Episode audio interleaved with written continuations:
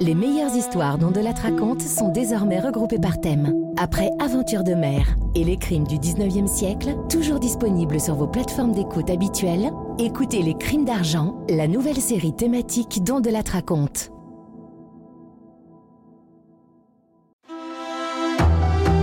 On raconte.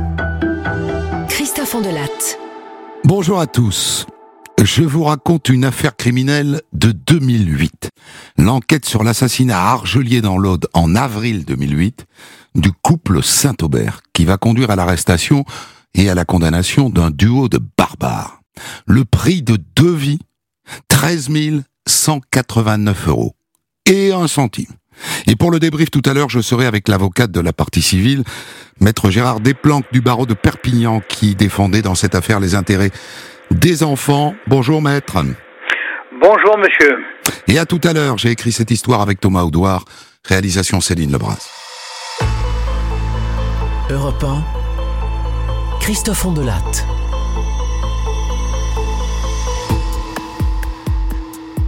Comme souvent, cette enquête commence par un coup de fil à la gendarmerie de Ginestas dans l'Aude le 19 avril 2008.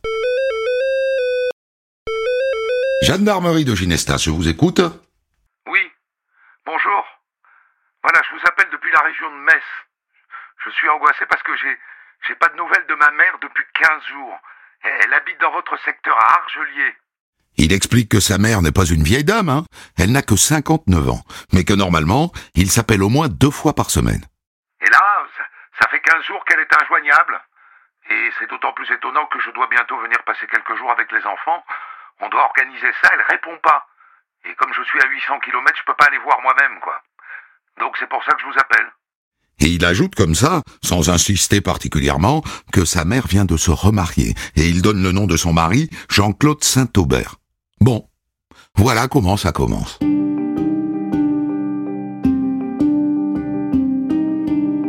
Et donc immédiatement, les gendarmes envoient une de leurs équipes de patrouille à Argelier, à l'adresse donnée par le fils, un lotissement très récent en bordure du canal du Midi. Un contrôle de routine.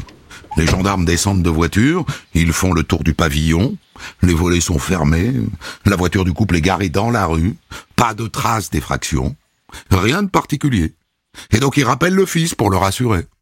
Dites monsieur, vous êtes sûr que votre mère et votre beau-père ne sont pas tout simplement, je sais pas moi, partis en vacances à, à l'improviste? Ah non, non, ça, ne- ça ressemble pas du tout à ma mère. Elle m'aurait prévenu. Et les jours passent, et le fils rappelle les gendarmes de Ginestas. Oui, allô?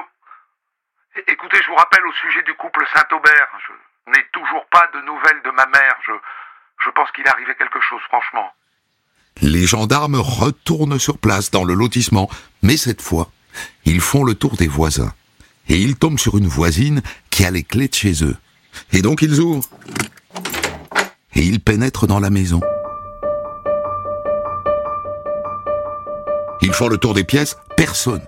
C'est bien rangé, sauf dans la cuisine. Là, ils découvrent une scène étonnante. Le petit déjeuner est servi. Sur la table, il y a du café, des tasses et même des croissants.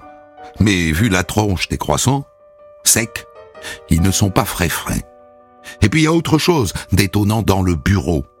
Là, les gendarmes trouvent les papiers d'identité de Jocelyne et de son mari Jean-Claude, leur carnet de chèques, leur téléphone portable, le sac à main de Jocelyne et les lunettes de Jocelyne. Les lunettes? Vous me dites que vous avez trouvé ces lunettes? Mais ma mère n'a pas pu partir sans elles, elle est myope comme une taupe. C'est affreusement inquiétant ce que vous me dites là. C'est vrai ça. À partir de maintenant, ça devient très inquiétant.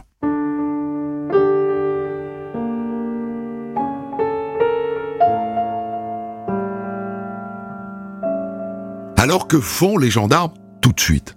Eh bien, ils se renseignent sur leur histoire, sur leur histoire sentimentale, parce qu'évidemment, d'emblée, une piste s'ouvre. Celle du nouveau mari qui tue sa femme et qui se met en cavale, ou celle plus rare de la femme qui tue son mari et se carapate. Et donc ils apprennent que Jocelyne et Jean-Claude ont tous les deux connu des divorces difficiles, et puis ils se sont rencontrés. Ils se sont mariés il y a deux ans, en 2006. Le fils de Jocelyne leur raconte d'ailleurs un épisode assez touchant. Pour vous dire à quel point mon beau-père Jean-Claude a été correct, euh, il est venu me demander la main de ma mère. Il n'y avait pas de conflit, c'est, c'est un chic type Jean-Claude. Ils s'aimaient. Ils s'aimaient. Et d'ailleurs, on a retrouvé dans la maison des petits post-it de ci, de là, des petits mots d'amour qu'ils se laissaient tous les jours, paraît-il. Ah, important. On découvre aussi qu'ils ne sont pas de là, ils ne sont pas de l'Aude. Ils sont de la région de Metz, en Lorraine, dans l'Est. Mais la retraite approchant, ils ont choisi le soleil. Une maison neuve dans un lotissement d'Argelier, au cœur du Minervois, au milieu des vignes, bien placé, hein. Le canal du Midi coule à 200 mètres de la maison. Trois chambres, deux salles de bain, pour accueillir les enfants et les petits-enfants.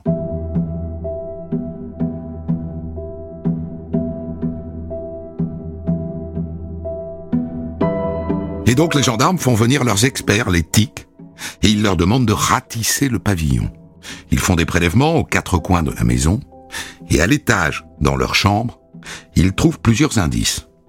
D'abord un morceau de scotch dans les draps, d'étranges morceaux de cordelette, et surtout sous le lit, une balle. Une balle de 9 mm non percutée. Vous savez s'ils avaient une arme Votre mère et votre beau-père, genre euh, revolver ou pistolet? Ah non Pas du tout. Et puis les gendarmes examinent en détail les factures téléphoniques et les relevés bancaires du couple. Et là, ils s'aperçoivent que l'une des cartes bancaires, celle de Jean-Claude, continue d'être utilisée depuis la disparition du couple, c'est-à-dire depuis trois semaines. Ah ah Ça, éventuellement, ça nous ramène sur la piste du mari qui bute sa femme et qui se met en fuite. Sauf s'il se les fait voler.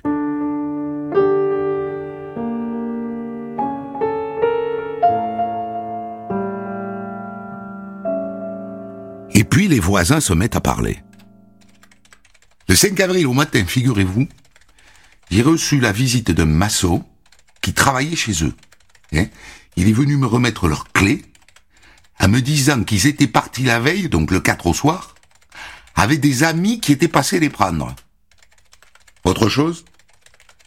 Euh, Oui, ce, ce maçon-là, il, m'a raconté que le couple de monsieur et madame Saint-Aubert n'allait pas très bien, qu'elle était malade. Bref, j'ai- j'ai trouvé que euh, pour un maçon qui travaillait chez eux, il savait trop de choses, quoi. Une voisine apporte aussi un témoignage intéressant. Le, le soir du 4 avril, j'ai vu garer au cul du garage des Saint-Aubert une voiture. Ça m'a intrigué. Et vous n'avez pas relevé l'immatriculation du véhicule Ah non, désolé. Dommage.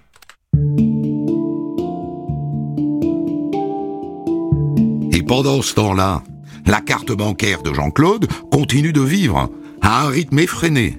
Électroménager, vidéo, CD, des retraits aussi, important le maximum autorisé. Et des dépenses qui ne correspondent pas du tout à leurs habitudes du tout. Quelqu'un utilise la carte bancaire de Jean-Claude. Ça paraît clair. Quelqu'un qui les a au mieux enlevés, au pire tués.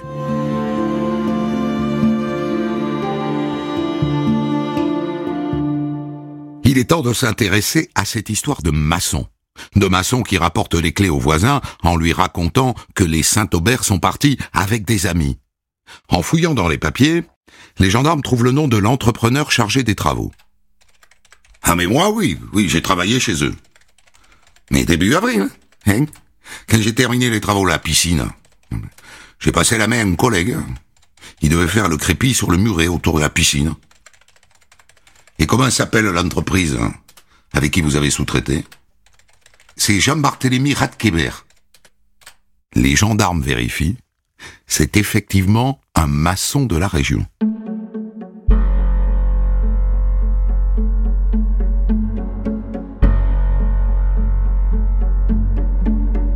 Mais ce qui va être déterminant, c'est une découverte faite dans la salle de bain des Saint-Aubert, dans l'armoire à pharmacie, au milieu des médicaments.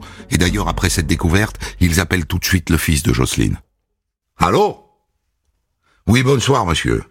C'est la gendarmerie de Ginestas à l'appareil.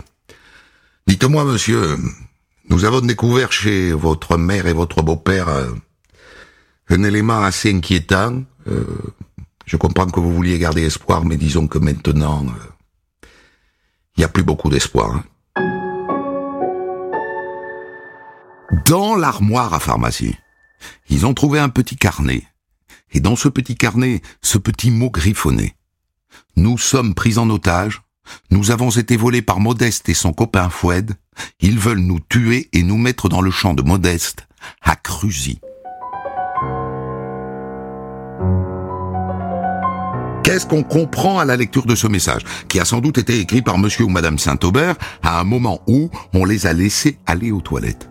Eh bien qu'ils ont été séquestrés, volés et sans doute tués par un certain Modeste et son copain Foued, qui habite Cruzy, à 5 kilomètres de chez les Saint-Aubert. Et d'ailleurs...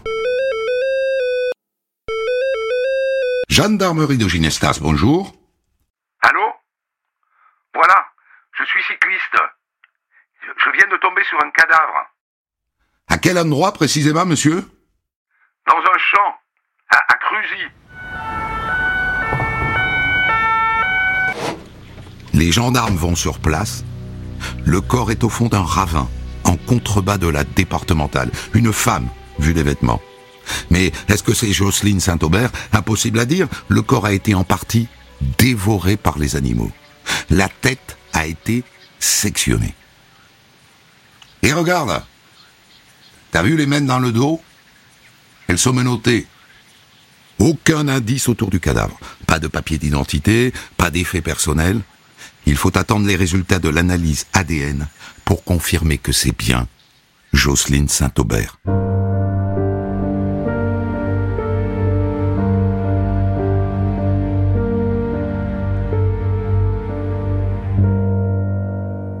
Médecin légiste fait son boulot. Alors docteur, cause de la mort? Oh, je dirais multiple. Hein. On a d'abord un, tir, on retrouve une balle dans la boîte crânienne. Puis ensuite des traces de coups multiples, violents, portés euh, à l'arrière du crâne. La mort remonte à quand, Trois semaines environ. Vous avez remarqué qu'on l'a retrouvée, elle, mais pas lui. Et donc il reste dans la tête des gendarmes de la section de recherche une petite place pour l'hypothèse du mari qui tue sa femme. Mais pas longtemps, parce qu'évidemment, dès la découverte du corps, il se rue sur les deux pistes qui s'ouvrent à eux.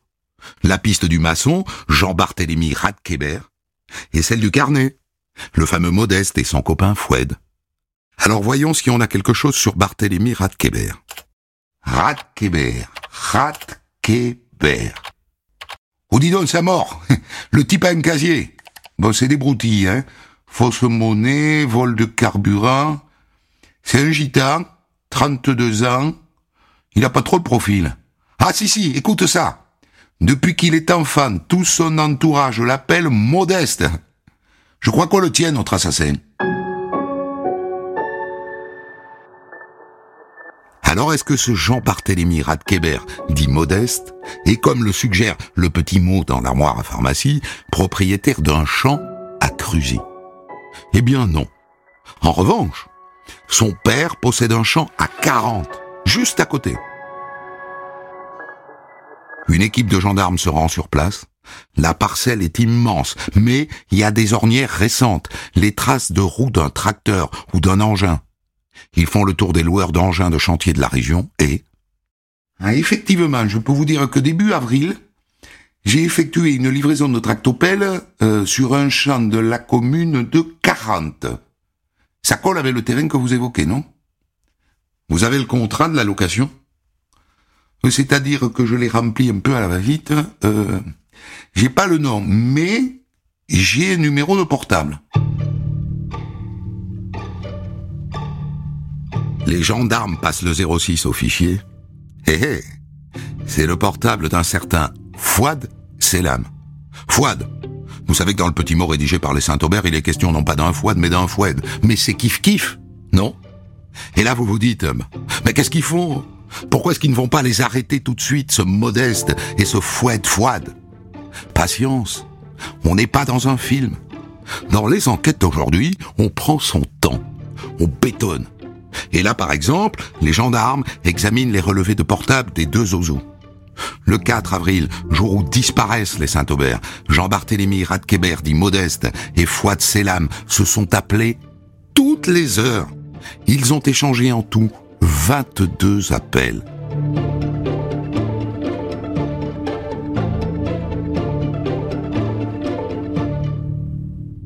Les gendarmes les placent sur écoute. Et ils tracent leur portable. Et ils s'aperçoivent que quand Jean-Barthélemy Radkeber est en déplacement, à chaque fois qu'il traverse un village, il s'arrête.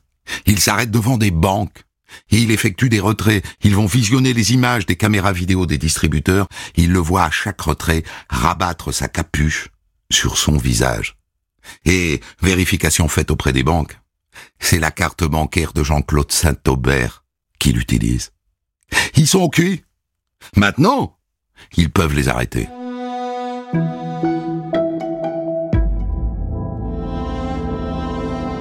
Et les voilà donc tous les deux, Barthélemy Radkeber dit Modeste et Fouad Selam, en garde à vue. Au début, Radkeber croit pouvoir s'en sortir en resservant le scénario qu'il a raconté aux voisins. Bah, ils sont partis, c'est un départ précipité. C'est des amis à eux qui sont passés les prendre. Ah bon? Vous savez ce qu'on a retrouvé dans votre camionnette, monsieur Radkeber Sous le fauteuil Non? La carte de crédit de monsieur Saint-Aubert. Qu'est-ce que ça vous inspire? Qu'est-ce que ça m'inspire? Que, que je lui ai volé la carte et puis c'est tout, mais... Mais c'est parce qu'il m'a pas payé pour les, pour les travaux que j'ai fait chez lui. J'ai voulu me rembourser moi-même. Hein.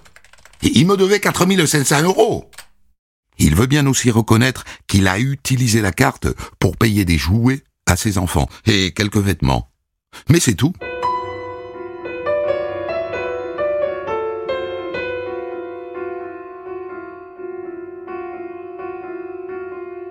Mais si Radkeber fait de la résistance, interrogé dans un autre bureau, Fouad Selam est beaucoup plus bavard. Je vais tout vous dire. Monsieur Saint-Aubert aussi. Il est mort et il se lance dans des aveux détaillés. Il vide son sac, une logorée qui tient sur 17 pages. Modeste, il est venu me chercher à Béziers pour aller sur le chantier des Saint-Aubert. Et, c'est sur la route qu'il m'a expliqué son plan. Il voulait les séquestrer et vider leur compte avec leurs cartes. Le projet serait donc signé Radkeber. Ils arrivent à Argelier, ils sonnent, Jean-Claude Saint-Aubert leur ouvre, Jocelyne dort encore, et il leur propose un petit déj, du café et des croissants. Et là, ils ont convenu d'un signal. Modeste dit, Bon, maintenant il faut y aller. Et là, ils sortent des armes.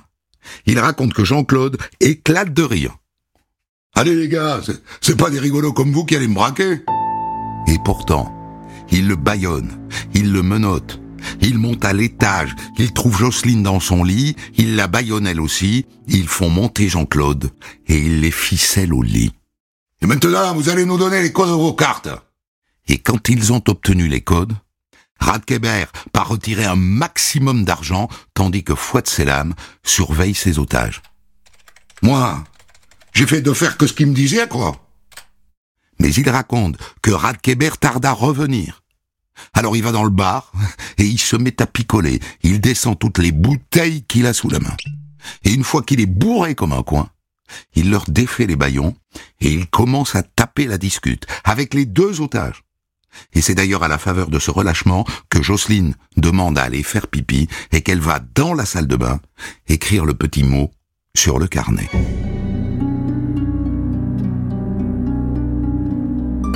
En début de soirée, Radkeber revient. En colère, dit Selam, parce qu'il n'a pas pu retirer assez d'argent. Il trouve l'autre, cuit comme un petit lu, il l'engueule, il ordonne au Saint-Aubert de monter à l'arrière du camion. Il roule jusqu'au champ de 40 où il a déjà creusé un trou quelques jours plus tôt. Il amène Jean-Claude au bord du trou. Et il lui vide son chargeur dans la tête. Il est tombé à genoux. Il a crié alors Modeste, il a poussé du pied pour faire tomber dans le trou. Il a tiré encore.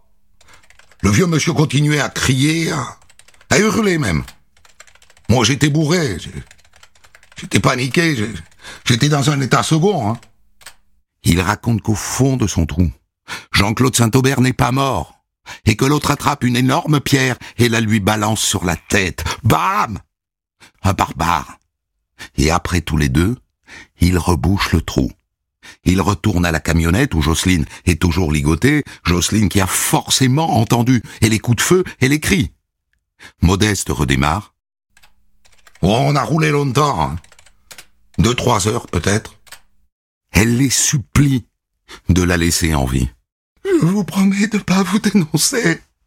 Je, je donnerai pas votre nom. Je vous en supplie.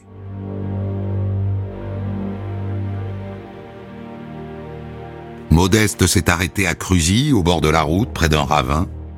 Il l'a fait descendre, menotte au poignet. Il l'a fait s'agenouiller. Et il lui a tiré une balle en pleine tête. Mais elle n'est pas morte tout de suite, alors il a attrapé une pelle à l'arrière de son camion, et bam, bam, jusqu'à ce qu'elle meure. Un barbare. C'était horrible. J'ai assisté à toute la scène. Je suis pas intervenu.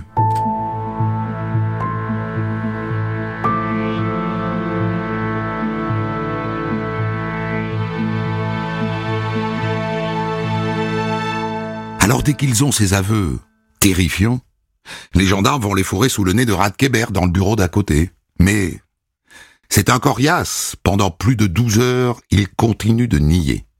Et puis il craque. Mais ce qu'il raconte n'a rien à voir avec ce qu'a dit Selam. Oui, j'ai participé au plan.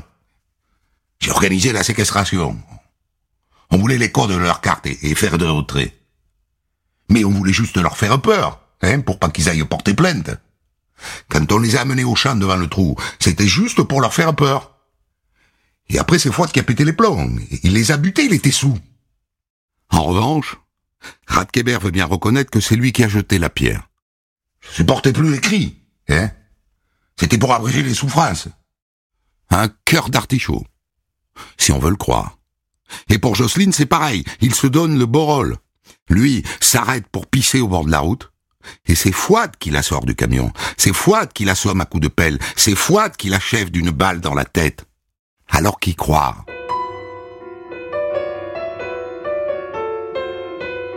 En attendant, l'urgence, c'est de retrouver le corps de Jean-Claude Saint-Aubert. Or, le champ de 40 fait plusieurs hectares. Mais Fouad Selam donne un coup de main. Et pourtant, les gendarmes creusent pendant 36 heures. Et au matin du troisième jour, Stop On voit apparaître un morceau de tissu bleu. C'est le jean de Jean-Claude Saint-Aubert. L'autopsie montre qu'il a reçu plusieurs balles de petit calibre en pleine tête, une seule a pénétré la boîte crânienne.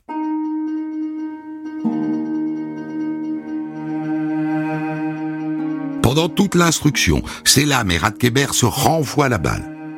Assez vite, on finit par découvrir le mobile. La petite entreprise de maçonnerie de Radkeber venait de déposer le bilan. Il était fauché. Puis à ce moment-là, il a fait la connaissance de Fouad Selam qui venait de sortir de prison. En travaillant chez les Saint-Aubert, il les entend de parler d'argent. Une assurance va leur verser 20 000 euros après un accident de voiture. Via les retraits avec la carte bancaire, Modeste a finalement retiré 13 189 euros et 1 centime le prix de deux vies. Ce sera à la cour d'assises de départager les responsabilités.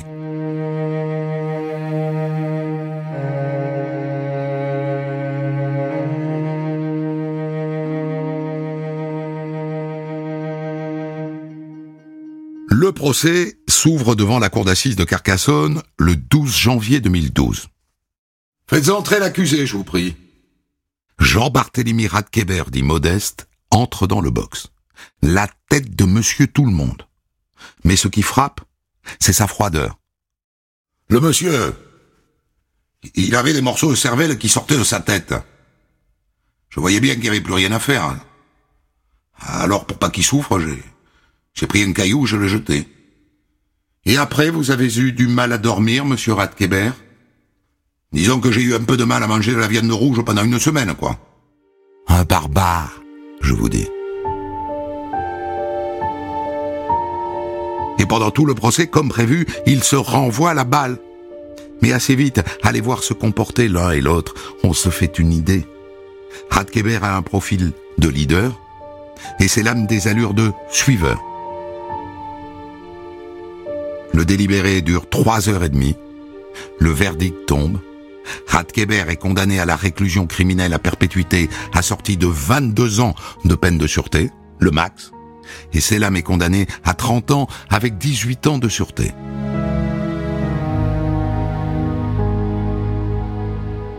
Les deux font appel. Un second procès a donc lieu en mai 2013 devant la cour d'assises de Perpignan. Et là, gros changement. Radkeber a changé de visage. Il est absent. Il est apathique. Et donc forcément un peu moins froid. Ce qui n'arrange pas ses affaires, c'est qu'il a fait trois tentatives d'évasion depuis qu'il est en prison. Mais comme au premier procès, sa défense est maladroite. Moi j'en veux à Fouad de les avoir détachés dans la maison. Hein, c'est ça qui a permis à Madame Saint-Aubert de nous dénoncer en écrivant le mot. C'est à cause de lui qu'on est là aujourd'hui, parce qu'il les a détachés. Fouad Selam a changé lui aussi. Il s'exprime davantage. D'abord, il se tourne vers les familles pour s'excuser. Et puis finalement, à un moment, il explose. Il sort de ses gonds. Il faut suspendre l'audience.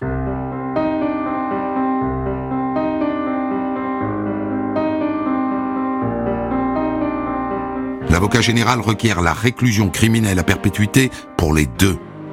Et après trois heures de délibéré, les peines tombent. Bis repetita. Radkeber prend perpète et 22 ans de sûreté. Et Selam prend 30 ans et 18 ans de sûreté. Faire appel, comme souvent, n'a servi strictement à rien.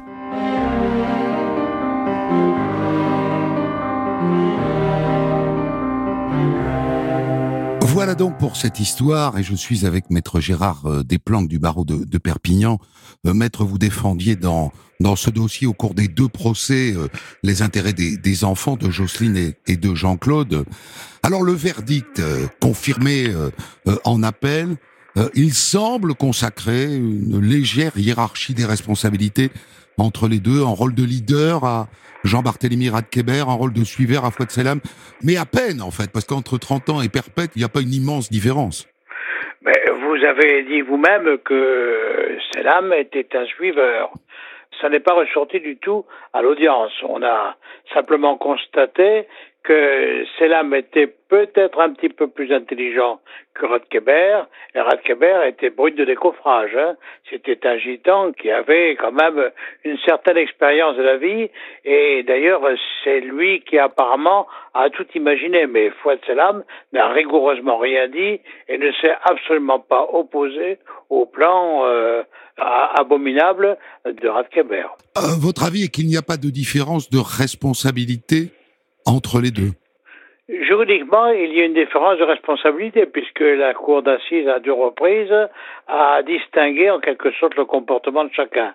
Mais euh, pour moi, enfin le ressenti que j'ai eu à l'audience, tant à Carcassonne qu'à Perpignan, euh, c'est que nous avions quelqu'un d'intelligent, de très intelligent, c'est l'âme, et Radkeber qui l'était beaucoup moins.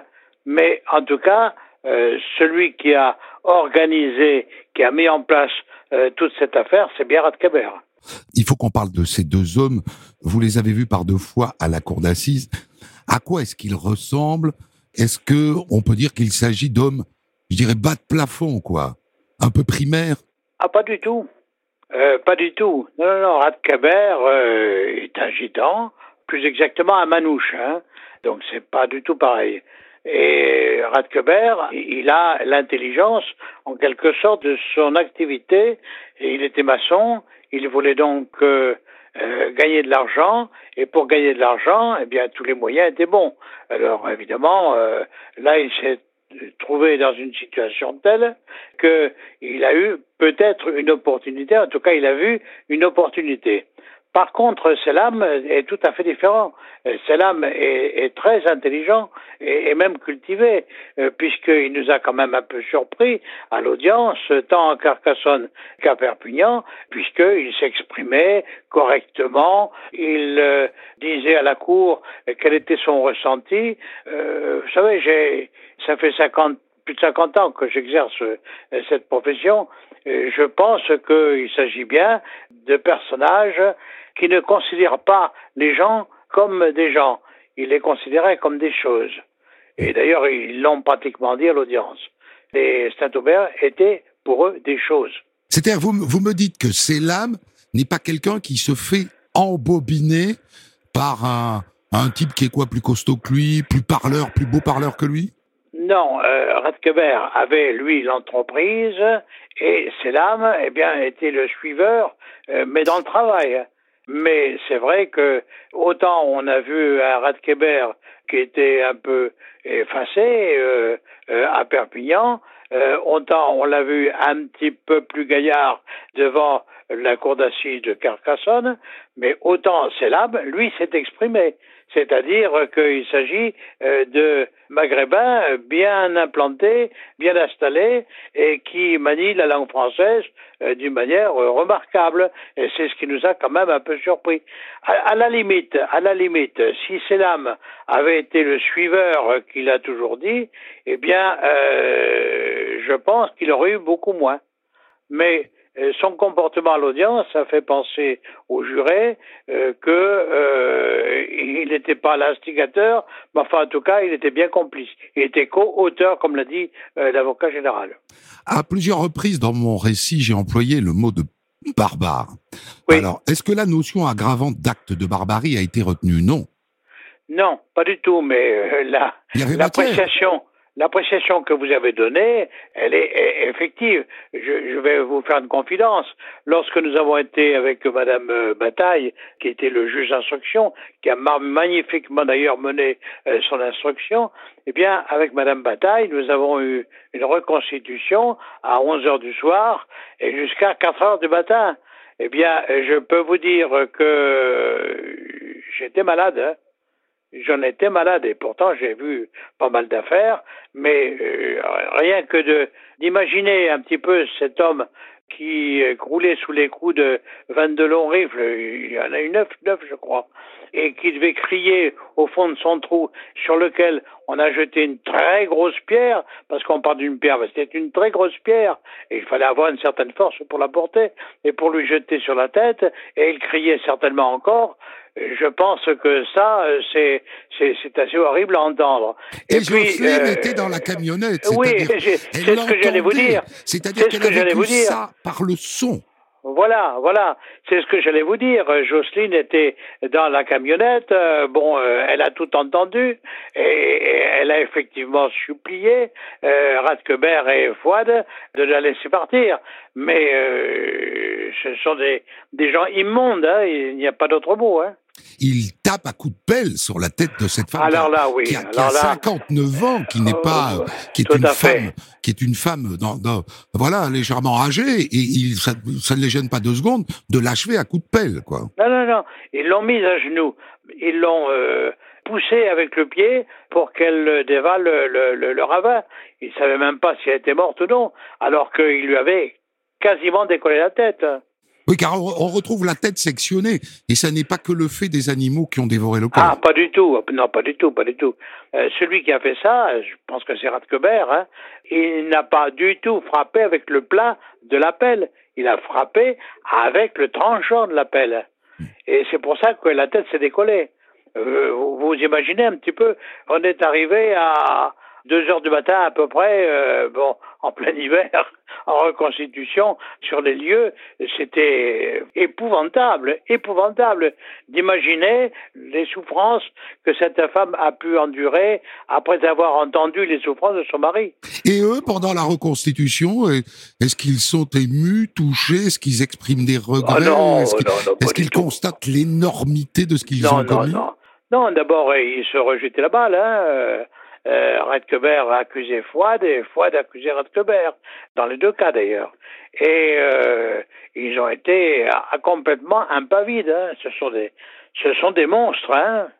Est-ce qu'à aucun moment, d'ailleurs, pendant le procès, ils prennent conscience de l'énormité, au regard en plus des sommes qu'ils ont extorquées, c'est-à-dire 13 189 euros et un centime Est-ce qu'ils se rendent compte du hiatus ou pas du tout, à aucun Ah, moment pas du tout. Pas du tout. Non, non, pas du tout. Non, non, non ils sont très occupés euh, à essayer de défendre leurs intérêts. Bon, leurs avocats, euh, euh, ils ont été brillants, hein, mais ils ont essayé de faire ce qu'ils pouvaient. Mais avec des monstres pareils, qu'est-ce que vous voulez faire? Ils se connaissent depuis longtemps, c'est la de Kéber, ou, ou est-ce que c'est une rencontre récente? C'est une rencontre récente. Non, non, non, ils cherchaient du travail, euh, Fouad, tout simplement. Euh, Ils sortaient de prison, c'est ça hein? Oui, c'est ça, ils sortaient de prison. Euh, D'ailleurs, euh, euh, il avait été en prison. Je me demande si c'est... Oui, oui, autant que je me souvienne, il était en prison et il était en permission lorsqu'il a fait ça. D'accord. Il Parce cher- qu'on l'a retrouvé après en prison, il y était déjà. Il y était déjà. Eh oui. au moment où on l'arrête. Au deuxième procès, je l'ai raconté, euh, euh, Fouad Selam présente ses excuses à la famille. Comment est-ce que c'est reçu euh, par vos clients et, et par vous-même, maître? C'est grotesque. Grotesque. Quand on est un animal comme ça, on se permet même pas de présenter des excuses. C'est, c'est impossible. C'est, c'est comme si les tortionnaires du Troisième Reich allaient présenter des excuses euh, aux enfants qu'ils ont, qu'ils ont tués. le, le moment, vous vous en souvenez? Ah bah, toujours pareil. C'était juste avant que la cour se retire. C'est au moment où on dit avez-vous quelque chose à ajouter? Et bien sûr, bien sûr, bien sûr, bien sûr. C'est un conseil d'avocat, c'est ça que vous êtes en train de dire? Oui, pff, c'est pas un conseil d'avocat. Vous allez nous voler nos petits secrets. Est-ce que euh, euh, on a le début de la clé d'une explication de cette euh, misère morale? euh, chez ces deux hommes Est-ce qu'il y a quelque chose dans leur histoire personnelle, dans leur curriculum vitae, qui puisse expliquer que il n'est pas connaissance de la valeur d'une vie? Non, non. Non, non, je pense que, je pense que, d'ailleurs, j'aurais dit en plaidant, hein, à Carcassonne et à Perpignan, s'ils s'étaient contentés de les séquestrer et de prendre leur carte bleue, ben, ils prenaient trois ans, euh, trois ans de prison, pas plus. Vous comprenez? Mais ça, ça ils n'en avaient pas conscience. À la limite, il aurait fallu qu'ils consultent un avocat avant de commettre leur méfait. Euh, je pense que euh, il y a un comportement chez ces gens-là qui est un comportement plus que primaire. Merci, maître Desplanques, d'avoir accepté de revenir sur, euh, sur cette affaire qui date donc de 2008. Des centaines d'histoires disponibles sur vos plateformes d'écoute et sur europe1.fr.